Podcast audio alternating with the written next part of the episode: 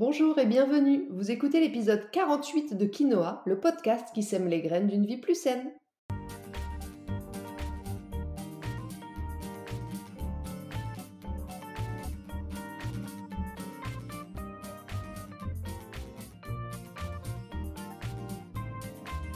Je suis Julie Coignet, naturopathe et coach santé.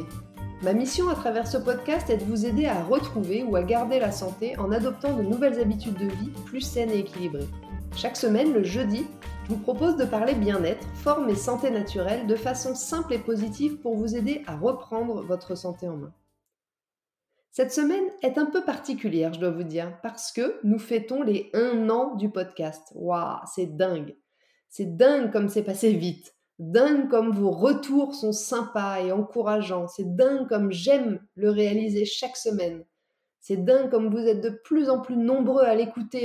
On est presque à 50 000 écoutes depuis le lancement. Et puis c'est dingue, je trouve, d'avoir tenu ce rythme pendant toute une année. Alors sans surprise, je vous annonce qu'il y aura bien une année 2 de quinoa. Et cette année, je vais essayer de faire intervenir un peu plus de personnes, de spécialistes, pour m'aider à étoffer les petites graines vers une vie plus saine que nous plantons tous ensemble. D'ailleurs, si vous avez des envies ou des contacts de personnes que je pourrais solliciter, je suis bien sûr tout à fait preneuse. Vous pouvez m'indiquer tout ça en message privé sur Instagram ou par mail, n'hésitez vraiment pas. Et puis j'ai d'autres idées aussi pour cette deuxième année, mais je vous en dirai un peu plus au fur et à mesure.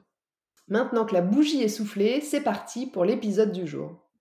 Dans ce 48e épisode de Quinoa, nous allons parler de plantes et plus précisément de gémothérapie. La gémothérapie, c'est une discipline de régulation encore peu connue du grand public, mais parfois un peu plus utilisée par les femmes enceintes ou les enfants pour accompagner les troubles digestifs, la détox ou encore les problèmes féminins. Alors qu'est-ce que la gémothérapie? D'où ça vient? Comment ça marche? Et pour quel type de troubles vous pourriez en profiter Je vous explique tout ça dans cet épisode. Lorsqu'on parle de naturopathie ou de santé au naturel, on pense forcément, souvent, à l'utilisation des plantes. Cette approche, c'est ce qu'on appelle globalement la phytothérapie. C'est le nom qu'on donne aux soins basés sur les extraits de plantes sous toutes leurs formes, dans le but de guérir, de soulager ou de prévenir la maladie. Parmi toutes ces formes de plantes, il y a les plantes sèches que vous buvez en infusion, celles que vous prenez en extrait liquide, en poudre ou en gélule, celles que vous utilisez peut-être parfois en huile essentielle, ça c'est l'aromathérapie. Et puis il y a une branche moins connue dont on va parler aujourd'hui, c'est la gémothérapie. Alors ne vous méprenez pas, nous n'allons pas parler de pierres précieuses, qu'on appelle aussi des gemmes, mais bien de plantes et plus particulièrement de bourgeons aux caractéristiques tout aussi précieuses que les pierres selon moi. Et oui, parce que c'est ça la gémothérapie, c'est l'utilisation des plantes à l'état de bourgeon pendant la phase embryonnaire du végétal. Pour comprendre, il faut connaître le cycle du bourgeon. Le bourgeon, il apparaît en automne, il se met en pause pendant l'hiver et puis il se développe à l'arrivée de la chaleur et d'un peu plus de soleil, en général au début du printemps. Cette phase de développement, elle est assez courte. C'est la même que la montée de la sève lorsque l'énergie du ciel, on va dire, tire l'énergie de la terre. Dans le bourgeon, il y a donc toute cette énergie, toute l'énergie de l'arbre ou de la plante, et en plus, la quasi-totalité des bienfaits des fleurs, des feuilles et des fruits. Le bourgeon, en fait, il va contenir toute l'énergie vitale de l'arbre ou de la plante, en plus des nutriments et des principes actifs de chaque partie qu'il compose. C'est fou, non? En gros, le bourgeon contient tout le potentiel génétique plus énergétique de l'arbre, en plus de ses propres vertus. Et ça, alors je vais vous donner un exemple avec le bourgeon de tilleul. Le bourgeon de tilleul, il va combiner à la fois les vertus calmantes et anxiolytiques qui sont associées à la fleur de l'arbre, la fleur de tilleul que vous buvez parfois en infusion, qui va vous calmer, vous apaiser, et il va contenir aussi les propriétés diurétiques, dépuratives, drainantes de l'aubier de tilleul, que je vous conseille aussi parfois en décoction. C'est la partie tendre et blanchâtre qui se forme chaque année entre le bois et l'écorce. Alors, est-ce que vous comprenez où je veux en venir? Eh bien tout simplement au fait que les bourgeons de plantes sont hyper puissants. Et même si vous le découvrez peut-être juste à l'instant, sachez que l'utilisation des bourgeons, elle date pourtant pas d'hier. C'est Madame Sainte Hildegarde de Bingen, en tant que naturaliste allemande, qui est la première à s'être intéressée aux bienfaits des bourgeons, et celui de cassis particulièrement. C'était à peu près au Moyen Âge. Ensuite, C'est un médecin belge, Paul Henry, dans les années 60, qui a étendu les recherches et commencé à faire un peu plus parler de la puissance des bourgeons. Alors comment ça fonctionne? Eh bien, les bourgeons, fraîchement récoltés, vont être mis à macérer pendant trois semaines dans un mélange de glycérine, d'eau et d'alcool, à raison de un tiers, un tiers, un tiers. C'est ce qu'on va appeler le macérat mère. Chaque extrait, chaque macérat, possède ses spécificités propres, mais il y a aussi des propriétés qui sont communes, des propriétés de fonctionnement qui sont communes à tous les bourgeons. En fait, pour chaque organe sur lequel un macérat mère de bourgeon va agir, ces propriétés sont en plus régulatrices, drainantes et régénératrices. C'est les trois spécificités du tissu végétal de construction. C'est grâce à ça qu'il arrive à s'autoréguler pour se développer au bon moment. Retenez en fait simplement qu'au-delà de ses bienfaits spécifiques sur un trouble en particulier, le bourgeon, il a aussi toujours une action de stimulation et de régénération générale des tissus et donc des organes. C'est d'ailleurs pour ça qu'on va penser aussi en priorité au bourgeon pour le drainage, pour la régulation hormonale, pour l'équilibre ostéo-articulaire et pour la circulation sanguine. Alors maintenant que vous êtes incollable au sujet des gemmes, pas les pierres précieuses, hein, je vous rappelle, mais les bourgeons, on est bien d'accord, voyons comment utiliser la gémothérapie en pratique.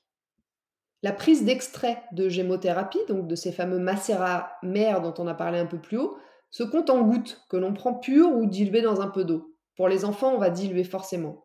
Je vous conseille de garder le produit une dizaine de minutes en bouche avant de l'avaler pour profiter au mieux de tous ses bienfaits. Et vous les prendrez à jeun 30 minutes avant le repas ou plutôt 2 heures après. Concernant la posologie précise, elle sera euh, forcément à adapter en fonction des cas, mais en général, pour un adulte, on est entre 5 et 10 gouttes, une à trois fois par jour. Vous pouvez tout à fait prendre plusieurs bourgeons en même temps, et même si l'utilisation des bourgeons est globalement inoffensive, notez quand même qu'il y a euh, quelques petites précautions d'emploi. Tout d'abord, vous éviterez de prendre un macérat de bourgeons qui a les mêmes effets qu'un médicament que vous prenez déjà, parce qu'il peut y avoir un risque d'effet cumulatif plutôt néfaste. Par exemple, une personne qui prend des anticoagulants bah, ne va pas prendre de macérat à l'action fluidifiante. Vous éviterez aussi de prendre des bourgeons à l'action hormonale si vous souffrez d'un trouble hormonodépendant. Ces bourgeons, c'est les bourgeons d'érel, de bouleau, de chêne, de pommier, de séquoia et de chaton mâle. Ensuite, pendant la grossesse et pour les enfants, c'est la même chose. Vous éviterez les bourgeons à visée hormonale que je viens de citer, et puis en plus les bourgeons fluidifiants chez les enfants. Par contre, Retenez que la gémothérapie peut être un très bon allié pour les femmes enceintes, pour les problèmes de jambes lourdes, d'inconfort urinaire ou même les troubles gastriques. Chez le bébé aussi, en cas de problème d'endormissement, de reflux gastrique, ou chez les enfants en période d'examen, les bourgeons marchent super bien. Si vous souffrez de fragilité au niveau du foie ou d'une fragilité intestinale, vous pouvez euh, prendre des bourgeons. Vous devrez juste ajuster un peu les dosages. Et enfin, dans le cas d'un cancer, le sujet fait débat, mais par précaution, je vous conseillerais plutôt d'éviter de prendre l'initiative par vous-même de prendre des bourgeons.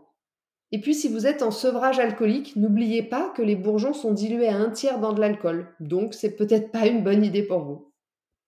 Attention, hein, évidemment, ces indications ne remplaceront jamais l'avis d'un professionnel. Donc, donc si vous avez le moindre doute, vous allez poser la question à un professionnel de santé. Pour finir, j'aimerais maintenant vous présenter les quelques bourgeons que je recommande le plus souvent et puis leur usage. Le premier, le plus utilisé, c'est le bourgeon de cassis. C'est d'ailleurs, si vous vous souvenez bien de ce que j'ai dit en intro, le premier par lequel Hildegarde de Bingen a commencé sa découverte et son exploration des bourgeons. Lui, c'est en fait un hyper-régulateur, c'est-à-dire qu'il peut un peu améliorer tous vos problèmes, mais on va l'utiliser surtout pour son action de soutien de nos glandes surrénales, alors si à ce moment-là, vous ne savez pas qui sont vos glandes surrénales, c'est que vous n'avez pas écouté mon dernier épisode et je vous invite à le faire immédiatement. Parce que le cassis stimule en particulier la production de cortisol. Vous comprendrez à quoi sert le cortisol quand vous aurez écouté mon épisode de la semaine dernière. Et du coup, le bourgeon de cassis a aussi des super propriétés anti-inflammatoires sur tous les plans, pour les allergies, pour les douleurs, pour les troubles de la peau. Et puis, il va aussi être un très bon régulateur de l'immunité. Par contre, ne le prenez pas si vous avez des problèmes au niveau des reins. Le deuxième bourgeon le plus utilisé, c'est le bourgeon de bouleau. Le bouleau, il est bien connu pour aider le drainage et la détox, comme la cure de sève que vous venez peut-être de faire. Idéal en cas de rein un peu raplapla, il va permettre de désacidifier l'organisme, mais aussi de le reminéraliser. Et puis, il a aussi une action très efficace pour nettoyer le foie. Et comme son copain le cassis dont on vient de parler, le bouleau a une action stimulante générale sur l'immunité. Ensuite, j'aimerais aussi vous en présenter trois autres. Le bourgeon de tilleul, que je préconise souvent pour diminuer l'anxiété et résoudre les troubles du sommeil, y compris chez l'enfant. Il a des vertus sédatives et apaisantes qui vont faciliter l'endormissement et puis permettre de retrouver un sommeil plus calme et plus réparateur. Ensuite, il y a le bourgeon de figuier, que j'utilise beaucoup pour aider à réguler les systèmes digestifs et nerveux, remontée acide d'origine nerveuse ou après un gros repas, gastrite, ulcère, maladie inflammatoire, Crohn, côlon irritable, RCH, dans tous ces cas, le figuier est au top. Mais il sera aussi super pour réguler votre système nerveux en complément du tilleul par exemple. Et puis, le dernier que j'aime aussi tout particulièrement et que je recommande très souvent, c'est le bourgeon de framboisier. Le framboisier, c'est le régulateur hormonal de la femme il va réguler à la fois la production de progestérone et celle d'œstrogène. C'est-à-dire que vous pourrez compter sur le bourgeon de framboisier dans à peu près tous les troubles hormonaux, syndrome prémenstruel, cycle déréglé, endométriose, après l'arrêt de la pilule ou encore pendant la ménopause. Alors bien sûr, cette liste est non exhaustive, vous vous en doutez, il existe énormément de bourgeons, donc c'est impossible pour moi de tous vous les citer ici. Mais retenez que la grande majorité des troubles peuvent être accompagnés par les bourgeons. Et personnellement, sachez qu'en consultation, selon les cas, je m'appuie régulièrement sur les bienfaits de la gémothérapie et que j'ai de très bons résultats. Dernière petite info au sujet des bourgeons, il est important de bien choisir vos préparations. Et oui, c'est comme pour tout, il y a aussi différentes qualités dans les bourgeons. Pour que le macérat de bourgeons soit le plus efficace, il est indispensable de choisir un laboratoire qui utilise des bourgeons frais, c'est-à-dire qui réalise le mélange bourgeon plus eau, alcool, glycérine juste après la cueillette. Et oui, parce qu'il y en a qui congèlent les bourgeons, figurez-vous. Alors repérez sur l'étiquette la mention bourgeon frais ou bourgeon non congelé. C'est la garantie d'une mise en macération immédiate après la récolte, et donc d'un produit de bonne qualité. Voilà, sur ce, l'épisode 48 de Quinoa touche à sa fin. Je vous remercie de m'avoir écouté jusqu'ici, j'espère qu'il vous a plu et qu'il aura éveillé votre curiosité. Si vous pensez que cet épisode peut intéresser certains de vos amis, n'hésitez surtout pas à leur transférer ou à le partager sur vos réseaux sociaux. Si vous n'avez pas pu prendre de notes, vous retrouverez le contenu de ce podcast retranscrit par écrit dans l'article de blog dédié à l'épisode sur mon site juliecoignet.com. Je vous invite également, si ce n'est pas déjà fait, à vous abonner à ma newsletter pour ne rater aucun épisode du podcast, mais aussi pour suivre mon actualité et profiter de conseils exclusifs chaque semaine directement dans votre boîte mail. La semaine prochaine, dans l'épisode 49 de Quinoa, nous allons parler d'un sujet qui touche une grande partie d'entre vous, le transit. Qu'est-ce qui perturbe votre transit et qu'est-ce qui peut naturellement l'aider? Je vous explique tout ça la semaine prochaine. En attendant, si vous voulez me faire un petit coucou ou échanger, j'en serais vraiment ravie et je vous invite à me rejoindre sur Instagram, juliecoignet-du-8 naturopathe. Et n'oubliez pas, comme le disait très bien l'abbé Pierre, il ne faut pas attendre d'être parfait pour commencer quelque chose de bien. À bientôt!